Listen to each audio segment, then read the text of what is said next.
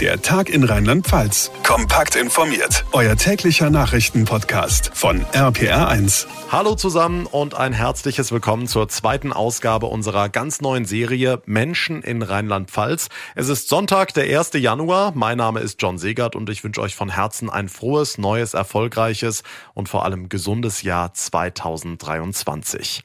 Heute haben wir hier im Podcast wieder einen ganz besonderen Gast, Sven Hieronymus, der Rocker vom Hocker, der nicht nur ein super lustiger Typ ist, sondern auch ein gigantisch großes Herz hat.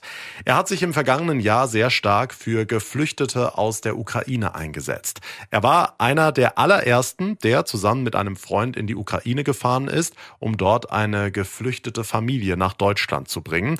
Der Rocker erzählt uns in dieser Folge, wie das alles überhaupt möglich war, welche Situationen den eigentlich so harten Kerl richtig fertig gemacht haben, warum er richtig emotional wurde und wie aus dieser einen Fahrt ein ganzer Verein entstanden ist. Und da hast du das erste Mal gespürt, was das heißt.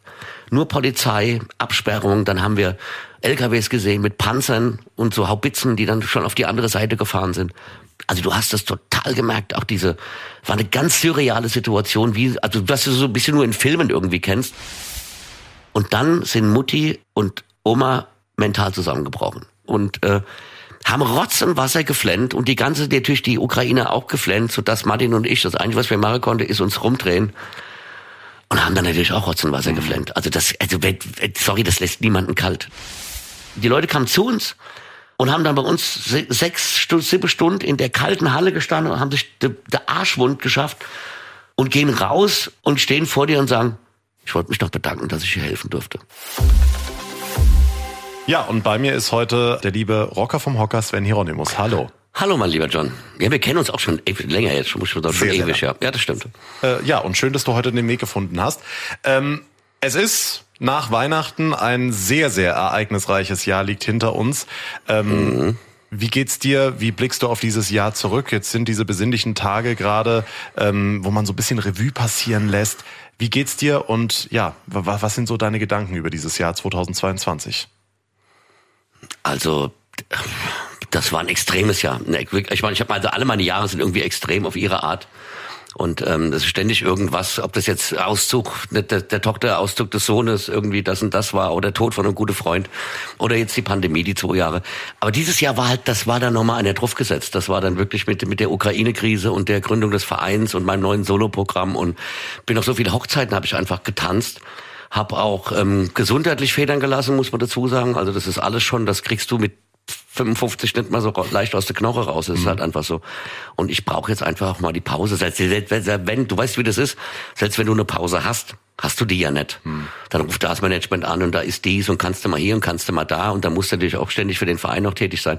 Und das war alles schon jetzt war ein hartes Jahr, ein hartes Jahr ähm, mit vielen Emotionen, muss ich sagen. Also so, das war schon eines der emotionalsten Jahre meines Lebens, das kann ich schon sagen, ja. Da kommen wir jetzt ein bisschen detaillierter drauf zu sprechen. Wir hatten die Ehre ja schon mal zwischen den Jahren hier im Podcast. Da ging es dann jetzt rückblickend betrachtet in Anführungszeichen nur um ausgefallene Shows, um ausgefallene Tourneen wegen der Corona-Pandemie. Und jetzt am 24. Februar 2022 bricht plötzlich der Ukraine-Krieg aus. Ähm, wie war das für dich, dieser Abend, beziehungsweise dieser Morgen, muss man ja sagen? Man wacht morgens auf und plötzlich ist Krieg in Europa. Wie ist es dir damit gegangen?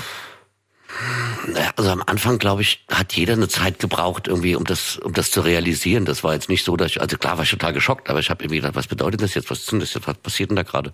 Was machen die denn da jetzt? Also warum? Also ich dachte irgendwie, ich dachte echt, wir wären weg von. So, weißt du? Das ist so, wir haben jetzt uns Jahrhunderte bekämpft, also vom 30-jährigen Krieg über den Ersten Weltkrieg, Zweiten Weltkrieg. Also wir haben so viele Millionen Tote und Europa schon so oft komplett zerlegt, dass ich irgendwie dachte, so, wir sind jetzt eigentlich mal weg davon. Also eigentlich dachte ich, wir sind, wir sind weiter in der Zivilisation. Aber du siehst natürlich auch, was halt ein Diktator alles so erreichen kann und dass äh, die Russen gefährlich sind in dem, was sie tun. Das äh, hat man ja schon die letzten Jahre gespürt. Ich habe das auch nie so gesehen, wie das viele andere Politiker gesehen haben. Das muss jetzt aber keine, soll jetzt keine grundsätzliche Politikkritik sein, aber dass der Typ ein Arschloch ist, das war mir vorher klar. Mhm. Aber dass er den Weg tatsächlich geht, und dann war, hatte ich natürlich am Anfang das Gefühl, naja gut, der wird jetzt die Ukraine überrennen. Dann habe ich gedacht, das war ja so, ich glaube, das haben alle gedacht am Anfang, der Absolut, wird, die ja. wird, die Ukraine überrennen. Und habe dann gedacht, ähm, und das macht er mit der Begründung, ähm, dass er keine NATO-Außengrenze hat. Aber wenn er die Ukraine einverleibt hat, dann ist Polen und Litauen die NATO, also das war auch nicht sinnvoll. Das ja. war und ähm, dann war ja, kam ja noch die Fastnachtszeit da dazwischen, das war ja quasi das Wochenende vor Fastnacht. Ja, und dann ist halt irgendwas passiert, was ich dann gar nicht mehr beeinflussen konnte. Das war halt einfach so. Aber ich war natürlich schon geschockt. Klar, ich bin ja politisch auch interessiert. Habe ich jetzt nicht verstanden. Aber bis heute nicht. Was genau meinst du mit, da ist was passiert, was du nicht beeinflussen konntest? Naja, es war ja tatsächlich so, dass ich jetzt gar nicht vorhatte, äh, irgendwas zu tun in diese in diese Richtung. Mhm. Also ähm, klar äh, war mein mein Herz in der Ukraine und aber das war ja ging ja alles so schnell und das war dann tatsächlich so. Das war jetzt, ich glaube, der Dienstag war das, glaube ich, als der Krieg losging. Und freitags war ja die Fernsehfassationssitzung, die haben dann mit Freunden geguckt und da haben wir schön gemacht, was weißt du? und schön Spaß gehabt und ich bin wirklich hackedicht um zwei oder um halb drei nachts ins Bett und krieg nur mit, dass irgendwie so äh, äh, ab dem Morgen ein, ein Kumpel von mir anruft oder ein alter Freund von mir anruft, mit dem ich jetzt aber gar nicht so regelmäßig, also ist jetzt nicht so jemand, den ich jetzt zweimal in der Woche sehe oder sowas, sondern wirklich jemand, den ich so einmal im halben oder Vierteljahr treffe. Und ich denk, Alter, bist du Depp oder was? Du bist so ein Mensa, du weißt ja, gestern, dass gestern Wassersitzung war, bist du dumm? Mhm. Also, und ähm, und es hat immer wieder geklingelt, also und ich bin aber nicht dran gegangen. Und irgendwann kam meine Frau in, und die kam dann war dann mit dem Hund schon unterwegs und sagt, du sollst ganz schnell den Martin anrufen, der will an die ukrainische Grenze fahren, Hilfsgüter hinbringen und ähm, er möchte, dass möchte, dass du mitfährst. Mhm. Das heißt, du warst total verkatert, als du mit dieser Idee quasi das erste Mal konfrontiert wurdest. Völlig. Ich war völlig verkatert. Ich war völlig geschockt. Ich hatte mich vor allem total auf dieses Wochenende gefreut, weil samstags äh, war dann Fußball. Ich habe dann gesagt, oh geil, heute hast du mal nix. Heute knallst du dich mal vor der Fernseher und guckst du mal schön Fußball, machst du mal einen schönen mhm. Tag auf dem Sofa und so. Und ähm, dann habe ich ihn zurückgerufen und dann habe ich schon an seiner Stimme gehört, so lange kennen wir uns, dass der das wirklich ernst meint und dass der wirklich Hilfe braucht. Mhm. Also und wie hat's dann angefangen? Wie, was ist als nächstes passiert? Also du, du warst dann total verkatert, bist, hast du dann sofort senkrecht im Bett gesessen und, und bist hin? Äh, ja, ich habe erstmal senkrecht im Bett gestanden und dann, und dann habe ich gesagt, was hast du vor? Und er hat mir das erklärt. Also er, er hat, er sammelt jetzt in, in, in Mainz und der Umgebung äh, Hilfsmittel ein, fährt die, fährt die an die Grenze und möchte die Geflüchtete mit zurücknehmen. Und ähm, dann, da war ich wach. Also und dann habe ich echt über, dann musste ich auf meinen Kalender gucken. Ich habe mein Handy angemacht, gesagt, alle, lass mich gerade mal gucken, ob ich irgendwas habe. Ich, also wenn ich einen beruflichen Termin gehabt hätte, wäre es halt einfach nicht gegangen. Ja, also klar. hätte ich an dem Wochenende einen Auftritt gehabt, wäre es natürlich nicht gegangen. So gesehen war das Schicksal so mhm. gnädig zu mir, dass ich nichts hatte. Beziehungsweise hatte ich zwei private Termine, das heißt, die eine kann ich ja absagen, das ist ja kein, kein Argument. Und da waren zwei Sachen. Erstens mal fand ich die Idee großartig und ähm, ich fand, er hat mir so ein wunderschönes Lob gemacht, weil er hat mir gesagt, seine Frau hat zu ihm gesagt, weil er hat gesagt, er will jetzt losfahren und sagte, ich will aber nicht alleine, ich schaffe das nicht alleine, auch mhm. emotional nicht. Ich brauche jemand, der mitfährt und dann hat sie gesagt, du kennst nur einen Bekloppter, den du fragen kannst, das ist Hieronymus. Und dann habe ich, das hat mich überzeugt. Dann habe ich gesagt, okay, wenn sie der Meinung ist, dann musst du da auch da sein. Also erstmal lässt man Freunde nicht im Stich. Und zweitens mal fand ich das Projekt auch in Anführungsstrichen spannend. Dann habe ich gesagt, ja du, wann kommst du?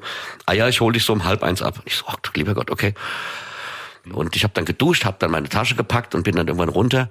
Und da sitzen dann meine Frau und ihre Freundin am Tisch und gucken mich mit ganz großen Augen an und sagen, und? und ich so, wie und? Ja, fährst du mit? Und ich so, natürlich.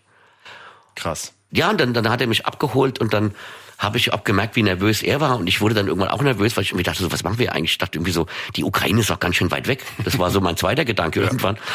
Und ähm, ja, ich hatte irgendwie, äh, ich hatte da, ich hatte eins oder zwei Flaschen Wasser eingepackt und unter, unter Unterhose, also so so ganz kleines Besteck eigentlich. Und, und habt ihr schon irgendwas mitgenommen? Also habt ihr jetzt einen Sprinter gepackt oder seid ihr einfach mit Der hat einen VW-Bus, der, der okay. hat einen großen VW-Bus und dann sind wir tatsächlich erstmal so vier, vier, vier Stunden durch Mainz gefahren und haben überall Materialien eingesammelt und ähm, und sind dann abends so, glaube ich, um vier, halb fünf dann erstmal äh, losgefahren und dann ähm, haben wir da gesessen. Dann habe ich zu ihm gesagt, pff, äh, äh, also jetzt hocken wir hier in dem Bus, also äh, ich muss dir nur sagen, ich muss bis Dienstagabend muss ich zu Hause sein. Mhm. Und da sagt er, ja, ja, das will er auch. Also er will ja jetzt hinfahren und dann Dings und dann wieder zurückfahren. Oh, sagen alle, äh, das funktioniert nicht. Wir sind alte Menschen, wir können nicht irgendwie 48 Stunden wach bleiben, das kannst du vergessen. da haben wir erstmal diskutiert und dann haben wir natürlich darüber diskutiert. Also ich habe dann gefragt, was machen wir denn? Machen wir irgendwas Social Media mäßig? Und dann hat er gesagt, ah, ich weiß nicht. Und dann sag ich, ja du, ich will, weiß auch nicht, weil ich will das jetzt auch nicht nutzen, um da irgendwie Publicity ja, ja. mitzumachen. Ich will nicht, dass die Leute wieder den Eindruck haben, der macht das jetzt nur, um dann in Facebook was zu posten. Mhm. Und dann haben wir uns aber geeinigt darauf, dass wir gesagt haben, okay, aber wenn du das machst, vielleicht motiviert es auch andere Menschen, was zu tun. Das mhm. war dann so der zweite. Mhm. Dann haben wir gesagt, ach komm, dann machen wir das.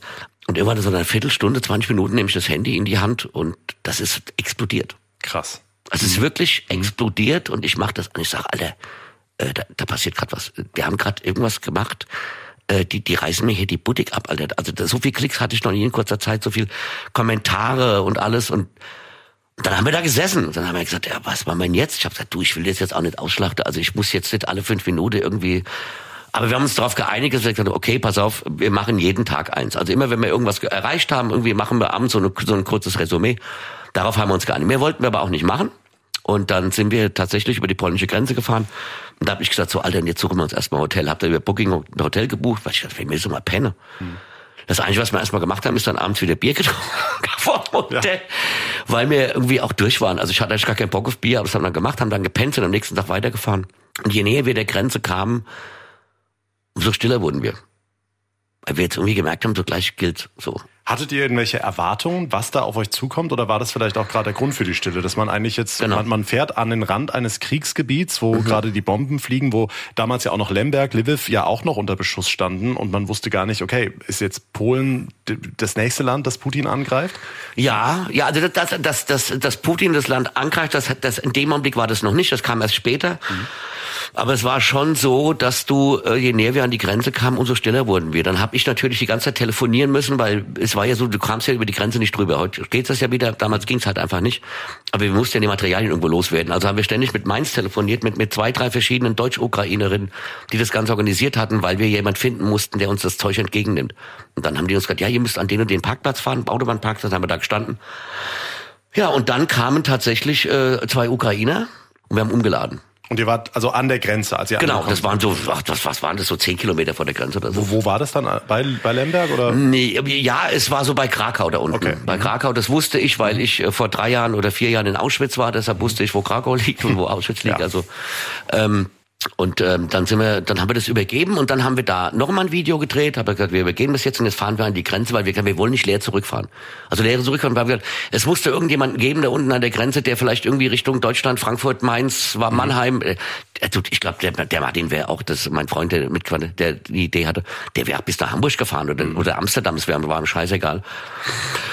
Und dann sind wir an der Grenze entlang, dann hieß es immer, ja, es gibt da eine Familie, also eine Großmutter, die Mutter und den, und den kleinen Jungen und dann wussten die aber nicht, wo die sind. Und dann waren die ständig woanders. Das heißt, wir sind von einem Grenzkontrollpunkt zum anderen Grenzkontrollpunkt gefahren. Und da hast du das erste Mal gespürt, was das heißt. Nur Polizei, Absperrung, dann haben wir LKWs gesehen mit Panzern und so Haubitzen, die dann schon auf die andere Seite gefahren sind. Also du hast das total gemerkt, auch diese, war eine ganz surreale Situation, wie, also was du so ein bisschen nur in Filmen irgendwie kennst. Und dann habe ich angefangen, so drüber nachzudenken, weil du ja auch mitbekommen hast, wie du sagst, dass sie Lemberg beschossen haben mhm. und so. Da ich dachte, Alter, so geil das ist, dass du jetzt hier bist, aber wenn der Vollidiot die Rakete jetzt auch auf Deutschland schießt und ein Weltkrieg losgeht, bist du nicht zu Hause. Mhm bist nicht bei deinen Kindern. Das war in der Zeit ja wirklich noch sehr, sehr, also die, die Angst, also die, die Angst ist, jetzt, ist immer noch da, aber sagen wir so, ist ein bisschen runtergegangen. Also, also genau. man, hat, man hat sie nicht mehr so krass wie Anfang ja. äh, März oder Ende ja. Februar noch, ja. Ja, ja, das war, das war, und da, da war mir das erste Mal bewusst und ich dachte irgendwie so, stell dir mal vor, du stehst jetzt hier und es fliegen Raketen über dich drüber und du weißt nicht, wo die hinfliegen und du bist jetzt hier. Das waren dann schon ganz komische Gefühle. Mhm. Also was natürlich auch klar war, wir waren natürlich äh, körperlich auch durch, die, durch den wenigen Schlaf und diese ganze Anstrengung und, und diese, die, diese psychische Anstrengung war mir echt total am Arsch, auch psychisch. Äh, und ähm, und dann sind wir von einer zu, zur anderen gefahren. Und irgendwann waren wir auf so einem äh, großen Parkplatz vor so einem Supermarkt und ähm, da war so ein Geflüchtetenlager. Und dann kam diese Familie auf uns zu. Völlig, ja, wie soll ich das beschreiben, desillusioniert, still, in sich gekehrt. Also dreijähriger Sohn, dreijähriger Sohn aus der Ukraine, mhm. ein dreijähriger, dreijähriger Bub. Die Mutter wird so, naja, Mitte 20 gewesen sein und lass mal die Großmutter, ja, so Mitte, Ende 50 war die. Also Ehemann, Papa zurückgelassen, weil musste kämpfen? Mussten kämpfen, mhm. kamen beide, sie haben beide, die haben äh, vier Tage an der Grenze verbracht, mhm. um rüberzukommen. Und dann sind die, und dann kamen die auf unser Auto zu, wurden dann von jemandem gebracht und haben sich dann bei uns ins Auto gesetzt. Dann haben die was gesagt? Also, gar nichts. Gar, gar, gar Also die wurden gebracht und ihr habt sie wortlos eingepackt? Genau. also wir, natürlich haben wir versucht, aber wir haben so relativ schnell gemerkt, die können kein Englisch mehr, können kein Kyrillisch. Also das war relativ schnell, mhm. war das durch. Und ähm, haben auch gesagt, das muss auch gar nicht sein. Wir müssen die jetzt auch nicht voll arbeiten. Ich glaube, die sind einfach froh, wenn sie jetzt mal irgendwo sitzen können ja. und sind ja. angekommen.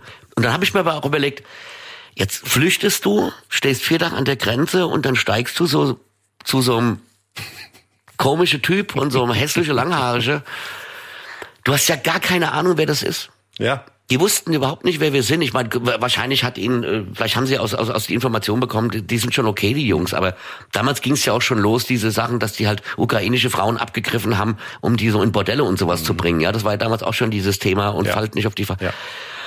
Ganz komische Situation. Also Musstet es war ihr euch da irgendwie ausweisen oder konnte da einfach jeder irgendwie vom Prinzip her jeder, aber ich also ich weiß, ich kann das, ich habe das gar nicht nie, nie rekapituliert, aber interessante Frage müsste ich eigentlich mal machen. Aber ich glaube dass der Typ irgendwie wahrscheinlich mit irgendeiner aus mhm. Mainz telefoniert hat, vom Ukraine-Verein oder sowas. Und die hat gesagt, die, die sind in Ordnung, die Jungs, okay. da könnt ihr einsteigen, die bringen euch zurück. Ja, und dann haben die da drin gesessen und dann sind wir nachts losgefahren. Und dann haben wir, weil wir hatten noch Platz im Bus, sind wir nochmal an den Bahnhof gefahren, weil da auch viele Geflüchtete waren und haben da nochmal gesucht, ob wir, wir hatten ja noch zwei Plätze frei, der drei, wir wollten nicht mhm. ganz leer, haben aber keinen mehr gefunden. Und dann haben wir da das letzte Video, das war Sonntagabend, das letzte Video gedreht und haben gesagt, so, also heute hat alles funktioniert und wir haben jetzt eine geflüchtete Familie hier im Bus, die wir natürlich nicht gezeigt haben, ist ja klar, ja, logisch. Klar. Ähm, und wir machen uns jetzt auf dem Heimweg und alles weitere erzähle ich euch irgendwann. Mhm. Und ähm, ja, dann sind wir losgefahren und dann haben, wollte er durchfahren wieder. Das ist ja, das war total bescheuert. Ich sag, Alter, das sind 1400 Kilometer, die Leute sind am Arsch. Wie lange seid ihr unterwegs gewesen? Also, wie lang wäre eine Durchfahrt gewesen in Stunden? Naja, kurz, das waren ungefähr 1400 Kilometer, kannst du ja rechnen. So 16 Stunden vielleicht oder Wahnsinn, sowas. Ja, okay. musst ja zwischendurch mal Pipi machen oder ja, sowas. Ja. Ähm, also ich habe gesagt, das ist, das ist Schwachsinn. Nein, ich schaff das. Ich habe eh so viel Adrenalin. Sag ich mal, das ist totaler Quatsch. Lass, ach, die sind doch Dach durch. Lass uns, lass uns irgendwie so weit fahren, bis wir wieder an diese polnische Grenze kommen. Lass uns das selbe Hotel nehmen. Das war ja in Ordnung. Das war schön. Lass, wir, wir gucken, dass wir ein riesengroßes Hotelzimmer für die drei finden. Das, lass die mal schlafen. Lass die mal duschen. Mhm. Lass die mal ins Warme kommen. Lass die mal so eine Nacht, bevor wir die jetzt, ja das war auch eine richtig gute Idee, das haben wir auch gemacht. Wir haben dann äh, denen das größte Zimmer, was es in dem Hotel dann gab, irgendwie auch äh, gegeben, weil die auch zu dritt waren und sind dann selbst irgendwie ins Bett gefallen und haben aber, also ich habe zumindest kaum geschlafen, der hat auch nicht geschlafen. Es war zu viel. Es war einfach viel zu viel Emotion. Du hast irgendwie abends im Bett gelegen, musstest das alles einsortieren und. Aber vorher, also ich stelle mir das wahnsinnig beklemmend vor. Wie war die Autofahrt? Wenn du da weißt, da sitzen jetzt zwei Frauen und ein ganz kleines Kind, schwerst traumatisiert, die jetzt gerade Krieg in ihrem Heimatland erleben, die nicht wissen, ob sie Papa, Ehemann, Sohn wiedersehen. Ähm, völlig apathisch. Die, ja. die waren völlig apathisch. Da kam gar nichts. Also wir haben natürlich dann versucht, mit so einem Google-Übersetzer so die wichtigsten Dinge zu klären, ihnen zu erklären, was wir jetzt vorhaben mit, mit Hotel und so weiter und ging so fort.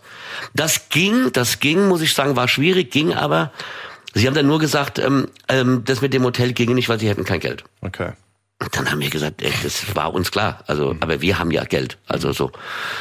Das, ähm, das fand ich irgendwie total süß. Und, und der Kleine, das war, der, der Kleine war total beeindruckend.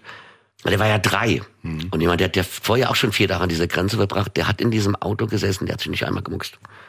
Der hat nicht gejammert, der hat nicht gemault, der hat nicht, gar nichts, gar nichts. Und das war auf der einen Seite beeindruckend, auf der anderen Seite erschreckend, mhm. weil ich sag, so ist kein Dreijähriger. Jedes kind, jedes kind hasst so lange Fahrten. Ja, genau. Und ähm, und ähm, sie haben auch nicht gelächelt, also es, es gab keine Emotionen. Es gab keine Emotionen. Wir haben ihnen dann irgendwie auch Essen angeboten und, und, und, und wollten sie alles nicht. Sie hatten jeder eine Handtasche dabei, der Kleine so einen Rucksack mhm.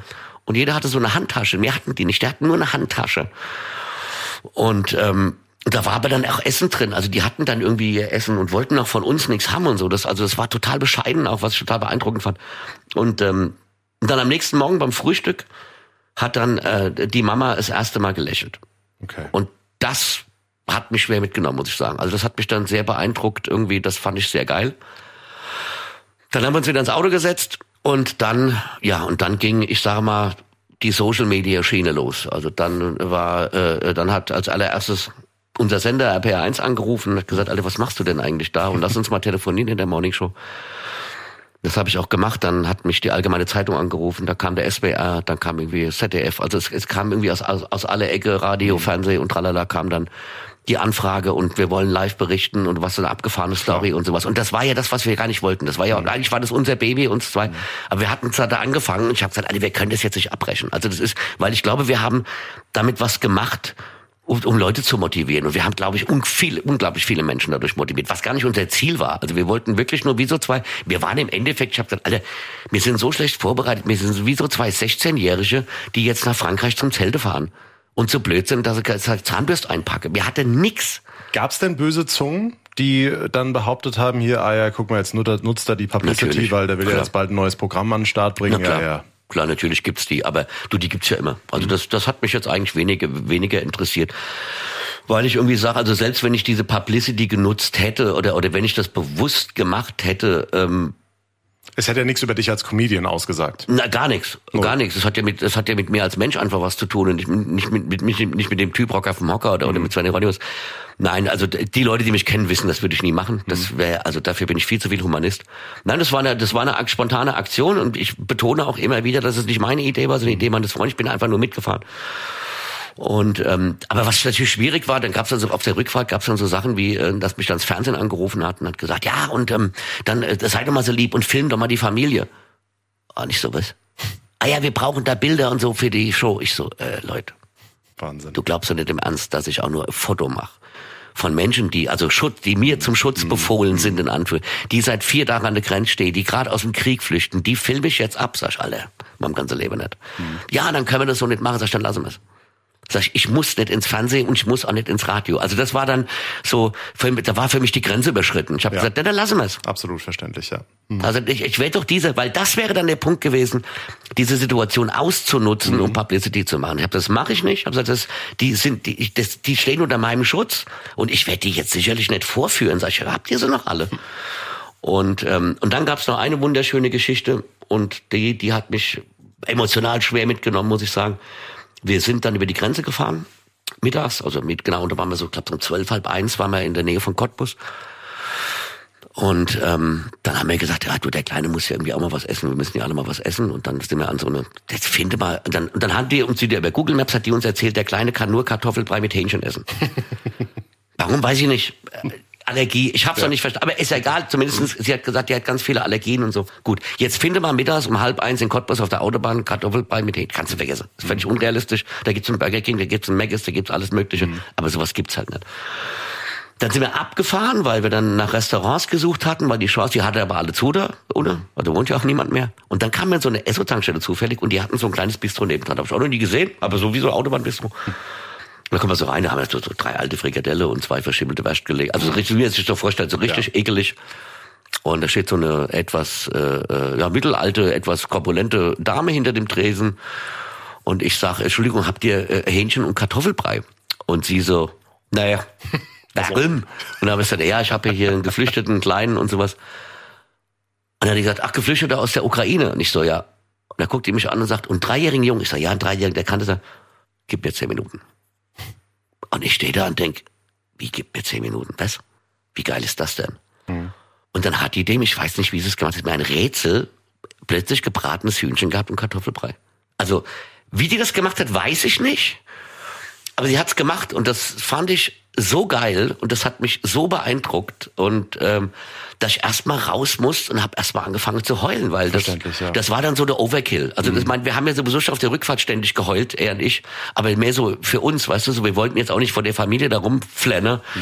weil uns ja klar war, also wenn einer Grund zum Heulen hat, seid ihr das, aber es hat das ganze war physisch und psychisch so anstrengend, das hat uns alles zerlegt, also so und dann sind wir da durchgefahren, sind dann nach Mainz gekommen und da war dann Schicht, also wir sind dann äh, nach Mainz gefahren, haben die Familie angerufen und haben gesagt, wir sind jetzt gleich da sie wir uns entgegenkommen. Dann kamen uns äh, die ersten Ukrainer, die da wohnen, entgegen, haben uns so einen riesen Kuchen gebacken und haben uns irgendwie, und wir so, Leute, wir brauchen doch kein Chorus, doch alles gut mit, wir haben das doch kein, nein, das ist so toll, so. Und dann ist irgendwann die, kommen, kommen die anderen dazu, es ging alles relativ schnell und wir machen dann die Tür auf und die drei steigen aus mit, was, was war, Cousinen, Katanten, ist mir scheißegal. Und dann sind Mutti und Oma mental zusammengebrochen. Aber völlig. Völlig also, nur noch geheult. Dann wahrscheinlich erst so richtig realisiert. Richtig haben, wir realisiert. Sind wir sind jetzt in Sicherheit. Wir haben das hinter uns und und äh, haben Rotz und Wasser geflennt und die ganze natürlich die Ukraine auch geflennt, so dass Martin und ich das Einzige, was wir machen konnten, ist uns rumdrehen und haben dann natürlich auch Rotz und Wasser mhm. geflennt. Also das, also sorry, das lässt niemanden kalt. Die ganze Situation. Also mir schießen gerade die Tränen in die Augen allein vom Erzählen. Die Vorstellung ist ganz übel. Ja. Mhm. Also es war wirklich brutal. Und wir haben wirklich da gestanden und haben Rotz und Wasser geflennt, jeder für sich. Mhm. Gut, irgendwann mussten wir uns halt auch von denen trennen und dann haben die sich auch bei uns dann nochmal herzlich bedankt. Also das hast du dann schon gemerkt, dass sie schon realisiert haben, dass wir hm. keine bösen Menschen sind. Und dann sind wir zurückgefahren und sitzen so beide wieder schweigend im Auto Und beide haben so gesagt, ja und jetzt? Und ich gesagt, jetzt fahren wir heim oder was? Hm. Dann er gesagt, Alter, ich, ich, weiß, ich weiß überhaupt nicht, was ich zu Hause soll. Sag ich, du, ich auch, auch keine Ahnung. Also, also am liebsten würde ich wieder rumdrehen, wieder hinfahren. Sag ich, so geht mir's auch, geht mir's auch. Aber das kriegen wir beide beruflich jetzt halt auch nun mal nicht hin. Also und ähm, dann habt ihr den. Da bin ich heimgekommen. Da bin ich heimgekommen ja. und dann habe ich meine Frau nach drei Tagen wieder gesehen und dann hat meine Frau mich gefragt, wie war's denn? Und dann habe ich versucht zu erzählen. Das war aber tatsächlich nur ein Versuch, weil mit jedem Satz, den ich gesagt habe, habe ich danach erstmal so zwei Minuten Rotzenwasser geflennt. Dann kam alles. Also dann kam wirklich alles hoch. Ich war so durch. Ich war wirklich so durch, dass ich immer so immer was erzählen konnte und dann habe ich wieder geflennt und wieder ich habe gemerkt, das muss jetzt alles mal raus, der ganze Rotz. Und habe dann gesagt, ich muss jetzt was machen. Ich kann das kann so nicht sein. Das kann also ich muss jetzt irgendwie ich kann es nicht aufhören. Hm. Und ähm, habe dann Freunde angerufen, Bodenheim Bekannte, mit denen wir damals auch schon unsere Anti-Querdenker-Demo da gemacht haben. Also ich wusste, es gibt viele soziale Menschen in dem Ort. Ich dachte, Leute, ich habe das und das vor, ich habe da die Halle und äh, und ähm, ich will Spenden sammeln und darüber fahren und was weiß ich und also eigentlich wollte ich nur Spenden sammeln, dass wir nochmal rüberfahren können. So, weißt du so, also mhm. alles so im kleinen Rahmen und äh, ja und dann und dann ist das passiert, mit was niemand gerechnet hat. Ich zu allerletzt, dann ist die Bude explodiert. Mhm. Dann, wir haben, ich bin montagsabend zurückgekommen, war dienstags im SWR, war mittwochs, glaube ich, auch bei euch in der Morning Show dann, also hier in der Morning Show noch immer. Und hatten, glaube ich, Donnerstag, ich habe mir donnerstags, glaube ich, das erste Mal auf, ich weiß das gar nicht mehr, ich glaube, donnerstags wir das erste Mal auf und die haben uns die Bude eingerannt. Mhm. Und das war. Also mit, mit Spenden. Mit Spenden. Mhm.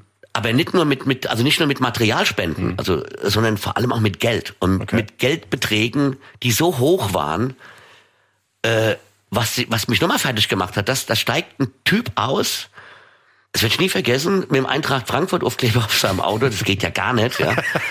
Und ich sag, Alter, du bist hier falsch, ja. Und er so, ey, bevor du mich schänzt und so, pass mal auf, ich hab dich heute Morgen im Radio gehört, hat er gesagt, und ich musste an die Seite fahren, weil ich so heulen musste. Und ich habe meinen ganzen Kumpels jetzt äh, WhatsApp heute geschrieben, ich habe dir hier 3000 Euro mitgebracht. In Bar, einfach in, Bar. in einem Umschlag. In Bar. Wahnsinn. Und hab hier noch Sache gepackt und Zahnpasta und da. Und drückt die einfach einen für, für ihn wildfremden Kerl in die Hand. Einem Typ, der natürlich aus dem Radio ja. kannte. Ja. Und ich sag, alle, äh, und er so, dir vertraue ich. Krass. Hm. Und das ging dann die ganze Zeit. Die Leute kamen mit, mit, mit Barbeträgen 5000 Euro, 3000 Euro, 2000 Euro, 500 Euro. Hm. Die, die mir in die Hand gedrückt haben und haben gesagt, da, Rocker, super geile Aktion. Und ich denke immer so, ey, pff, und was war dann, war, war das, war die Kohle dann der Ausschlag, warum ihr gesagt habt, ihr müsst einen Verein gründen, ihr müsst es jetzt irgendwie äh, in, in, in, sag ich mal, geordnete Bahnen lenken, alles? Also ja, unter anderem, unter anderem, aber nicht nur das, sondern auch die ganze Spendenbereitschaft. Also weil ähm, das und, und, und die Helfer. Also wir hatten auf einmal unglaublich viele Menschen, die ja auch in der Halle geholfen haben beim Verpacken und sowas. Und äh, wir haben irgendwie gemerkt, das Ganze nimmt ja eine Dimension. Und wir hatten teilweise 50 Helfer in der Halle, weil wir so viel Material hatten, was wir alles sortieren mussten. Die Leute haben also Päckchen gepackt mit Zahnpasta und Shampoo und Windele und, und äh, Schmerztablette und dann mussten wir, das musste ja alles aussortiert werden. Konntet ihr damit alles was anfangen? Weil, also ich hatte so eine Spendenaktion so ähnlich gemacht bei der Ahrtalflut. Da habe ich bei mir im Heimatort äh, unseren Hof aufgemacht und habe gesagt, bringt alles vorbei. Hatte aber blöderweise nicht wirklich kommuniziert, ähm, was für Spenden gebraucht werden. Das war aber auch nicht so klar wie bei, bei Ukraine. Ähm, da habe ich dann halt zum Teil, blöd gesagt, auch Altkleider vorbeigebracht. Bekommen. Natürlich, Scheißdreck ähm, hatten wir auch. Ja, also wir hatten, okay. also Altkleider haben wir, wir haben gesagt, wir nehmen keine Klamotten an. Das war am Anfang so. Mittlerweile nehmen wir schon ab und zu Klamotten an, weil wir die ganzen äh, Geflüchteten ja ausstatten mit, mit Kleidung. Da haben wir eine extra Boutique, aber auch da wählen wir jetzt aus, was wir nehmen. Du, aber ich hatte, also ich, ich werde es nie vergessen, da war ein Glas Gurken, das war elf Jahre abgelaufen steckt uns jemand zu. Das war elf Jahre abgelaufen. In demselben Karton von derselben Person waren rote Beete, die waren, glaube ich, sieben Jahre abgelaufen. So nach dem Motto, ah ja gut, dann habe ich es nicht mehr im Schrank und der Rocker entsorgt es dann. Genau. Und das sind natürlich Momente, wo ich einfach denke, ich, ich hoffe, dass du einen Pilz im Intimbereich bekommst. Und der lange juckt. Also, das sind so Sachen, das hat mich geärgert. Aber das muss ich wirklich sagen, das war, Ganz selten. Also das waren wirklich, also die, die, die, der Grund, weil wir haben Sachen bekommen, Alter, das ist, ich habe ich hab Sachen entgegengenommen, da kam dann irgendwie am nächsten Tag, wir hatten ja dann auch immer Ärzte irgendwann vor Ort, wir mussten immer Ärzte vor Ort haben, weil wir so viele Medikamente hatten, die wir gar nicht zuordnen mhm. konnten. Also ich meine, ich weiß, was Aspirin ist und was weiß ich, was Paracetamol ist, aber da waren ja Sachen dabei, dann kamen irgendwelche Ärzte die, oder Apotheker und ah, wie geil ist denn das und haben uns da kistenweise Zeug, da waren ja teilweise sogar BTMs mit dabei. Und dann waren wir wieder mit dem halben Bein im Knast. BTMs musst du vielleicht erklären? Betäubungsmittel. Ja. Also tatsächliche Rezepte, also die wirklich ja so ausgetragen werden müssen, weil das ja Drogen sind. Mhm. Ja, die kannst du ja also das, das, hat, das hat eine Größenordnung angenommen. Die Halle, das war ja eine Riesenhalle. Die Halle ist ja so groß wie so halb Fußballfeld. Und dann war die voll und da waren 50 Leute und ständig hatte mir Bargeld und wusste gar nicht, wohin damit. Wir hatten noch kein Konto, wir hatten gar nichts. Da habe ich gesagt, Leute, das geht doch nicht. Also wir müssen, das hat jetzt eine Größenordnung angenommen. Wir müssen einen Verein gründen, weil sonst Sonst ist das nicht legal, was wir hier machen. Also das wurde zu groß. Ich sag mal, was du jetzt gemacht hast in deinem Hof, Spenden sammeln und die runterfahren, das ist was anderes. Wenn du aber irgendwann merkst, es geht so in die Millionenbeträge. Völlig klar. Also wir hatten hier auf einmal, was weiß ich, Viertel, innerhalb von kürzester Zeit, was ich, 200.000 Euro Barspende und, und Materialwerte von zwei, drei Millionen. Mhm. Und dann haben wir gesagt, boah, jetzt müssen wir, aber das, das kann ich, also ich kann das auch allein gar nicht mehr, also das, das geht nicht mehr, ich kann das gar nicht mehr kontrollieren. Und dann haben wir tatsächlich einen Verein gegründet, was unglaublich schnell ging. Das war unfassbar. An einem Tag haben wir einen Verein gegründet. Wir sind tatsächlich montags morgens in, zum Finanzamt und zum Amtsgericht, die haben uns beide die Stempel gegeben, da war mein Verein. So. Weil ich sage, wir finden das so geil, was ihr da macht. Und seitdem sind wir ein Verein. Ich bin der äh, Vereinsvorsitzende. Und ähm, es ist unglaublich viel Arbeit. Ich habe mit dem mit dem ganzen Sammelaktion jetzt fast gar nichts mehr zu tun. Also ich bin selten noch in der Halle, nur ab und zu, wenn dann halt irgendwie Leute kommen und sagen, ich würde gerne ein Bild mit dem Rocker machen und können wir dann einen Termin machen. Der Rest kümmere ich mich tatsächlich um die Belange des Vereins, weil das ist so viel an rechtlichen Sachen, an, an, an Finanzsachen, wenn ich dann mit unserer äh, äh ersten Kassiererin dann Diskussionen führe, wie kriegen wir das hin und so. Also es ist schon jetzt für ich ein Verein. Der Name des Vereins, nicht reden, machen, e.V., ähm wie seid ihr drauf gekommen? Also es ist impliziert ja eigentlich so nach dem Motto, eigentlich reißen vieles Maul auf, aber äh, bleiben dann untätig. Wie seid ihr darauf gekommen? Gab es einen Anlass? Äh, ja, ja, ich glaube, ich habe in der äh, in, in, im, im Fernsehen, glaube ich, habe ich gesagt, es, äh, ich habe, glaube ich, den Satz habe ich gesagt. Äh, es geht einfach darum, mal nicht zu reden, sondern einfach mal zu machen. Mhm. Also nicht labern, sondern machen. Und das fanden wir als Idee gut und konnten es auch relativ schnell einigen. Was wir nur dachten, das wäre schon längst weg. Also wir dachten, es wird doch einen Verein geben, der nicht reden machen heißt. Also was naheliegenderes gab's für uns ja gar nicht. Aber selbst die Homepage mit DE war frei. Also wir haben gesagt, nee, es gibt's ja nicht. Es gibt keinen Verein, der nicht reden machen heißt. Und ich habe gedacht, das ist so ein geiler Name, weil der impliziert so viel. Mhm aber lässt uns auch so viel Freiheit, weil wir ja mhm. gesagt haben, also wenn wir jetzt einen Verein gründen, dann machen wir das natürlich jetzt für die jetzige Situation. Aber natürlich soll der Verein, selbst wenn der Krieg morgen vorbei ist, weiter existieren und weiter seine Existenzberechtigung mhm. haben. Das steht heißt, ja für alles an Gemeinnützigkeit. Genau, ja. der steht mhm. für alles. Ob das jetzt äh, äh, Ahrtalhilfe wäre oder das nächste Katastrophe, die kommt, dass wir immer reagieren können, auf die Menschen zurückgreifen. Und wir sind ein richtiger Verein geworden. Jetzt haben wir sogar die ersten Außenstellen tatsächlich. Also ja. das, ja, äh, in Marburg ist jetzt die erste. Wahnsinn. Okay. Marburg wir jetzt die erste Außenstelle die gesagt hat, sie kann keinen eigenen Verein gründen und immer uns zugearbeitet hat, aber sie braucht jetzt quasi so eine offizielle Bestätigung, dass sie im Namen des Vereins Spenden entgegennehmen kann, weil die meistens auch zweckgebunden sind von etwas größeren Firmen, weil die ja eine Spendenbescheinigung brauchen. Also brauchst du einen Verein. Ja, das Ganze nimmt eine Größenordnung an und ich sitze da manchmal und denke so, ja, was ist denn hier passiert? Das ist alles ein bisschen viel. Aber man muss ja sagen, äh, die Spendenbereitschaft, die hat ja nicht abgenommen. Also natürlich diese, diese Riesenwelle am Anfang, gerade als der Krieg ausgebrochen war, die war ja da. Aber ich erinnere mich, als wir im Sommer am Leininger Gymnasium in Grünstadt waren, die haben über Monate 10.000 Flocken gesammelt, um deinen Verein zu unterstützen, um die Ukraine zu unterstützen. Also ähm, wie ist es aktuell? Wie, wie äh, ist die Spendenbereitschaft inzwischen und wie hast du das über all die Monate erlebt? Also der Anfang war natürlich Wahnsinn, das ist ja ganz klar. Da der Anfang war Wahnsinn. Das ging so, kann man schon sagen, so bis Sommer. Bis Sommer. Und dann kamen die Sommerferien und dann ist es extrem eingebrochen, weil die Leute ja dann auch das erste Mal, ich sag mal, äh, ohne Pandemie wegfliegen konnten. Genau, das waren viele ja. im Urlaub, die Urlaubszeit kam und so weiter und, und so fort. Und dann ähm, ist es aber auch nie wieder richtig angezogen. Also wir kriegen natürlich immer wieder Spenden und aber nicht mehr in der Höhe, lang nicht mehr in der Größenordnung, haben mittlerweile auch die Halle verkleinert, tatsächlich sind umgezogen weil es hätte sich nicht mehr gelohnt, diese große Halle da einfach zu belegen. Und versuchen jetzt tatsächlich Finanzmittel zu, zu generieren, um ähm, die Sachen auch bewusst zu kaufen. Weil wir haben mittlerweile so enge Kontakte in die Ukraine, dass die uns auch klipp und klar sagen, was sie brauchen. Also wir haben jetzt zum Beispiel was völlig Profames, ähm, Standheizung für Autos. Mhm. Haben wir jetzt bestellt und schicken die da runter, weil die in ihren Kisten sitzen bei minus 10 Grad und sich der Arsch abrieren. Mhm. Und den Motor nicht laufen lassen können, weil ist ja auch nicht genug Spritter. Ähm, das sind so Sachen zum Beispiel, also ähm, oder wie ich weiß gar nicht, wie heißen die richtig Kreatisation, die, die Tonicos, Tonicos, die zum Arm abbinden. Mhm. Gibt da diese Dinge, die, wenn irgendjemand verletzt ist, dass die, die haben wir massenweise darunter geschickt. Wir haben äh, Unterwäsche äh, runtergeschickt, also warme Unterwäsche, äh, Regenponchos und, und, und Medikamente und wirklich tatsächlich auch Sachen, die die da unten noch brauchen. Also die, die sagen uns mittlerweile, das wäre geil, wenn ihr das besorgen könntet und dann versuchen wir das auch zu besorgen. Ja. Hat die Leidenschaft, äh, Leidenschaft denn im Laufe der Monate irgendwie abgenommen? Bist du immer noch gerührt, wenn du jetzt, jetzt diese Schule in Grünstadt beispielsweise so eine Großspende von hunderten Kindern bekommst? Oder ähm, ja, also blöd gesagt, stumpft man ab? Nein, man stumpft nicht. Also ich würde sagen, abstumpft ist das falsche Wort. Das hat so einen Gewöhnheitsfa Gewohnheitsfaktor. Mhm. Also man, man gewöhnt sich dran und man, äh, ich glaube auch, das kannst du auch über den langen Zeitraum nicht mit der Emotionalität machen. Also es ist eine gewisse Routine drin. Es gibt immer wieder Situationen, die emotional sind, um Gottes Willen.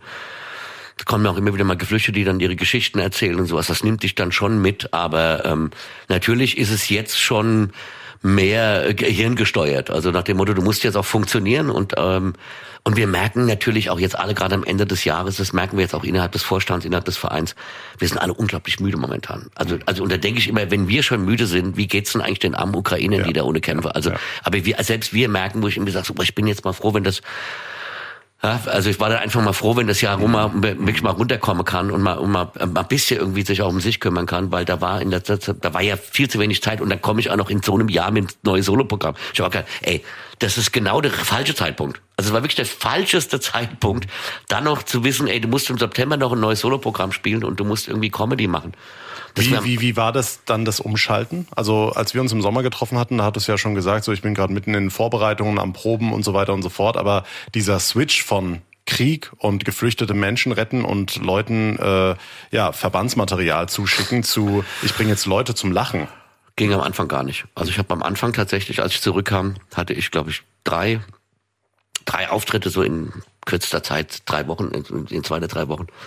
Und die habe ich quasi abgesagt.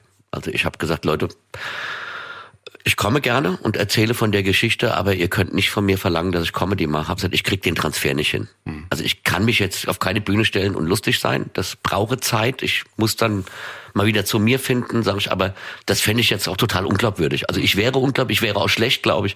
Ich wäre unglaubwürdig. Das hat aber auch funktioniert, komischerweise. Also das, äh, wir haben, die haben dann die, die, die Veranstaltung ein bisschen geswitcht, waren jetzt keine typischen Solo-Programme, sondern mehr das eine war so eine, so eine Mixed-Show und das andere war so, und dann haben wir das umgeswitcht und das hat super funktioniert.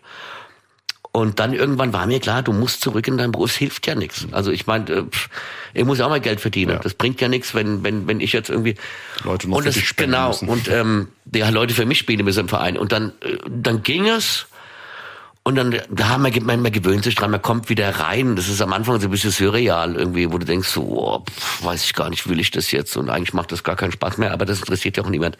Wenn jemand Eintritt bezahlt hat, muss das halt machen und spielst es dann auch professionell war mit wenig Leidenschaft. Und dann kam das neue Soloprogramm und ähm, dann war ja wirklich so dieses Ding, so, oh, ich muss jetzt so und so viel, das muss ich jetzt alles lernen und der, mit der Kopfkloppe und, und, und, und, und dann ständig war dies und ständig war noch das mit dem Verein und dann, aber es hat auch funktioniert, es ging auch, es war auch gut und, ähm, aber auch der Sommer ist so weggeflogen.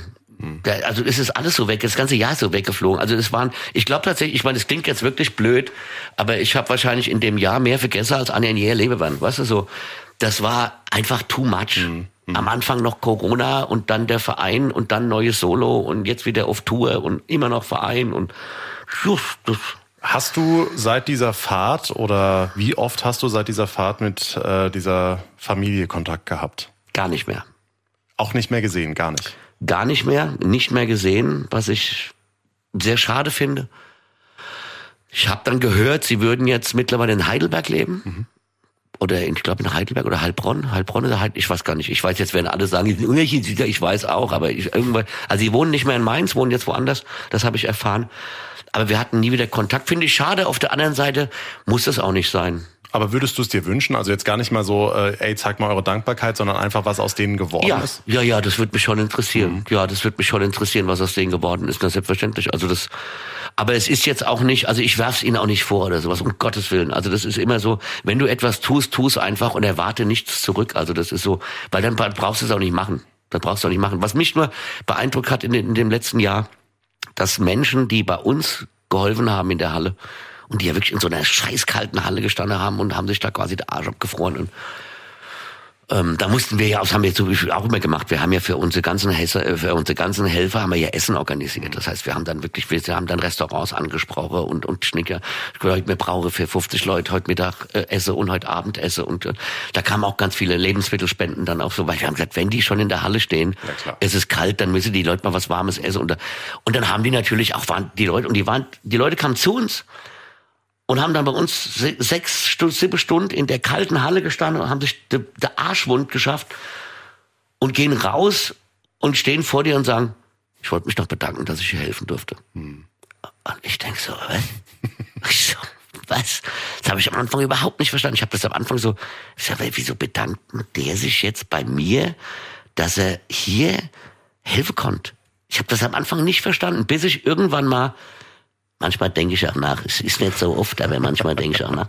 Und dann habe ich gedacht, naja klar, weil die Leute gerne was gemacht hätten, aber ohne uns nie was gemacht hätten, weil sie den Antrieb nicht haben, die Kontakte nicht haben, die die die die Öffentlichkeit nicht haben und die Freunde nicht haben. Also da hört ja ein bisschen was dazu. Natürlich kann du kannst hinstellen so, ich mache jetzt was, aber wenn sich keiner für das interessiert oder oder dir niemand hilft oder so, dann passiert halt auch nichts.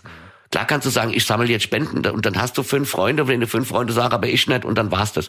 Und die waren einfach dankbar, die sind aber heute immer noch da, dass sie wirklich was tun konnten. Und das mhm. finde ich halt, und ich sag, wir haben ja auch den Menschen in Anführungsstrichelchen geholfen. Und wir haben tatsächlich, und das fand ich mit das schönste Kompliment, dass ähm, jemand, der mittlerweile sehr, sehr extrem im, äh, im Verein auch eingebunden ist, die wir vorher gar nicht kannten, der zu uns gesagt hat, ich war am Ende, Anfang des Jahres, und seitdem ich bei euch bin und euch kenne, habe ich wieder Lebensmut.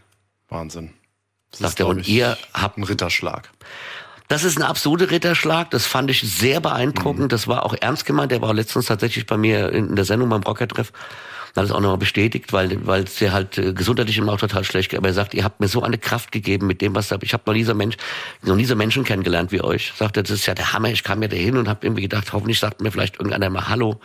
Sagt er und dann kommst du mir entgegen und begrüßt mich und stellst dich vor und sagst, Gute, ich bin der Sven und möchte so.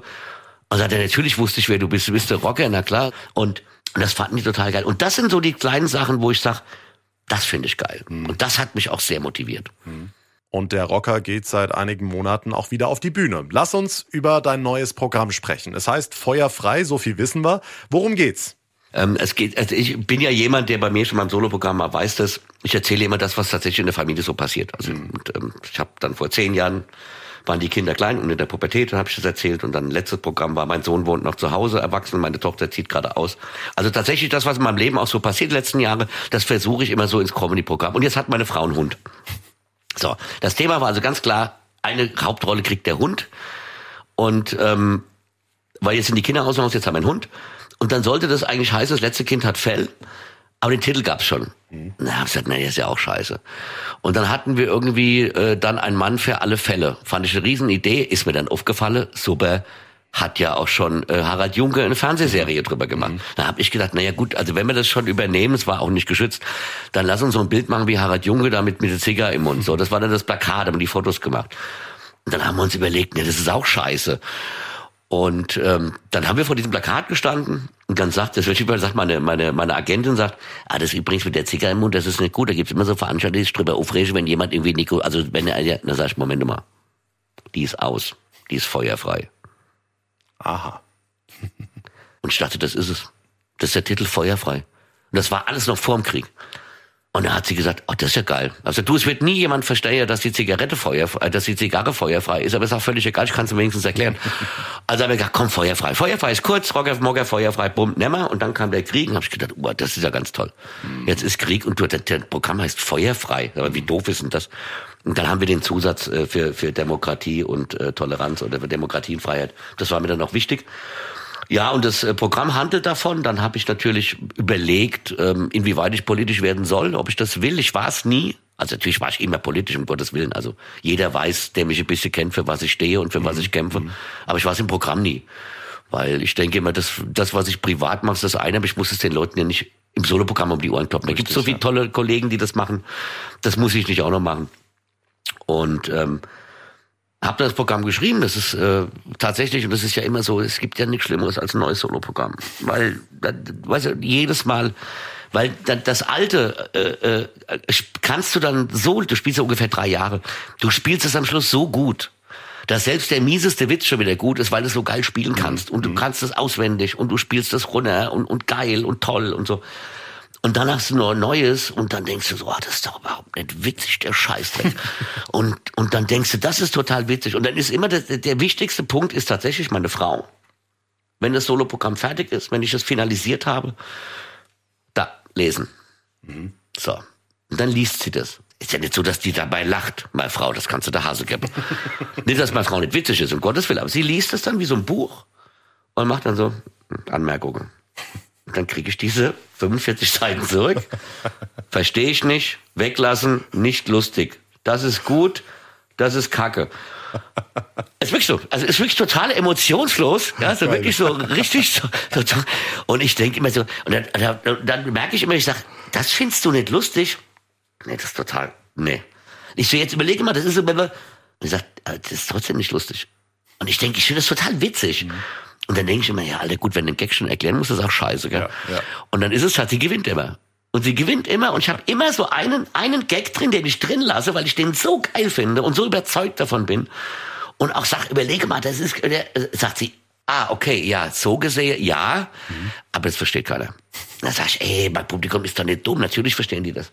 Sag ich, und das mache ich raus. Wieso? Das ist total lustig. Sag ich, das total bescheuert. Das ist total geil, das ist drin. Und sie hat immer recht, ich könnte kotzen. Sie hat immer recht. Sie hat immer da, wo sie sagt, die Lache, bepisset die sich. Und ich denke immer, warum lacht ihr? Das ist überhaupt nicht witzig. Und dann kommt mein Mega-Gag und Kassa auch lacht. Also du lässt die Witze drin, auch wenn äh, deine Frau sagt, die funktionieren nicht. Aber nur einen. Immer nur, das, das ist, der, der, beste, der, der, beste von den schlechten. Das ist der Testgag. Und letztens mal hat einer gelacht und ich dachte so, alter Danke, wie geil ist denn das? Du Darf hast ein Foto mit dir machen. Du hast ihn kapiert. Du hast ihn kapiert. Und dann ist es tatsächlich so, dass, dass also diesmal war es ganz schlimm. Diesmal war es wirklich so. Ich fand äh, äh, Montags fand ich total witzig, Dienstags fand ich ganz furchtbar, Mittwochs fand ich total witzig und Donnerstags dachte ich, das ist der größte Scheiß, den du je geschrieben hast. Und ähm, dann habe ich es irgendwann meinem, meinem Techniker und meiner Agentin vorgespielt. Was heißt vorgespielt? Vorgelesen, ich konnte es ja noch gar nicht spielen. Also ein Teil konnte ich halt schon. Mhm. Und die haben gesagt, hey, das ist gut, das ist super, das ist wirklich geil. Guck mal, dass du das noch änderst und mach mal das noch anders. Haben wir darüber inhaltlich diskutiert. Also jetzt, ey, dann hab ich gesagt, kann ich damit auf die Bühnen? Ja, ein Logo, Alter. Und dann dachte ich, okay, wenn die das sagen, die mich schon so viele Jahre begleiten und mittlerweile drei oder vier Programme von mir kannten, dann kann, meine Frau sagt es okay, dann weiß ich, okay, ist richtig scheiße, ist es nicht. Aber trotzdem, es gibt nichts Schlimmeres als die Vorpremiere. Das ist das Schlimmste, was es gibt. Weil ähm, du das erstmal tatsächlich in der Öffentlichkeit machst. Diesmal haben wir so, so eine Durchlaufprobe gemacht, dann, wo auch dann, äh, ich sag mal, so wichtige Veranstalter dabei waren und meine Managerin dabei war und auch ähm, hier von RPR1 ähm, der Programmchef dabei war. Äh, in Anführungsstrichen Vips, ja. Und ähm, die fanden es alle total geil. Und dann habe ich gedacht, okay, wenn ihr das geil findet, dann müsst ihr alle in einem halben Jahr nochmal kommen, wenn ich es endlich spielen kann. Weil am Anfang ist tatsächlich so, du kannst es gar nicht spielen. Mhm. Also du bist so mit deinem Text beschäftigt im Hirn, um diesen Text abzurufen und den sauber zu artikulieren, dass du das nicht gar nicht wirklich spielen kannst. Bis du irgendwann merkst, Alter, da musst du eine Pause lassen. Da musst du eine Pause lassen. Guck mal, dass du die Bewegung dazu machst und so. Und so entwickelt sich so ein Soloprogramm. Also ich sag mal, so ein Soloprogramm ist erst fertig, wenn du so ein halbes Jahr gespielt hast. Und dann kommst du langsam dahin, wo du sagst, okay, das ist so und so. Ich habe da wirklich, ich, da ist, ist ein, ein Gag drin, der ist, ich finde den sensationell witzig und habe mich selbst beim Lesen drüber bepisst und finde den wirklich genial, aber er hat nie funktioniert. Er hat nicht funktioniert, aber ich habe auch nicht verstanden, warum er nicht funktioniert hat, bis ich ihn alles gespielt habe. Und jetzt funktioniert er. Und jetzt pissen sich die Leute tatsächlich so weg, wie ich das erwarte, dass sie sich wegpissen. Aber vorher hatten keiner verstanden. Hm. Weil, und ich glaube, das ist der Unterschied, dass du Leute, die kriegen ja so viel Also diese, dieses Programm hat so, hat so eine hohe Gagdichte dass du aus dem Lachen gar nicht mehr rauskommst. Und da kriegst du auch nicht alles mit und kannst Nein. auch gar nicht mehr folgen, weil du ja zuhörst. Und mit Lachen beschäftigt bist. Und mit Lachen beschäftigt bist.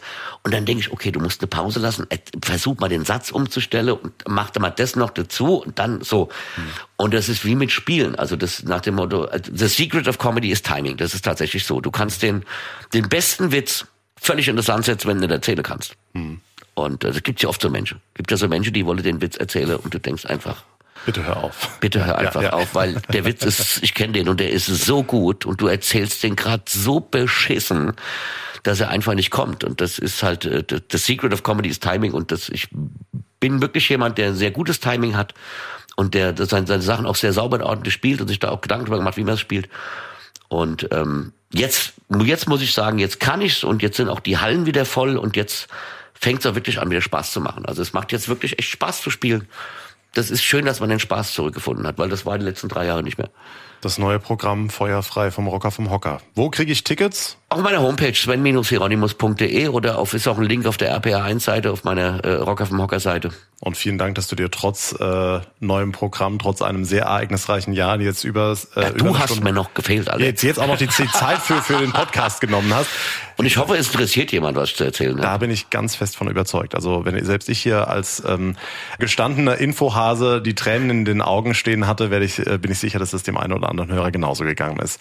Vielen Dank, dass du dir die Zeit genommen hast Gerne. und auch fürs neue Jahr und fürs neue Programm. Alles, alles Gute. Mein lieber John, mach's gut. Bis zum nächsten Mal. Ciao.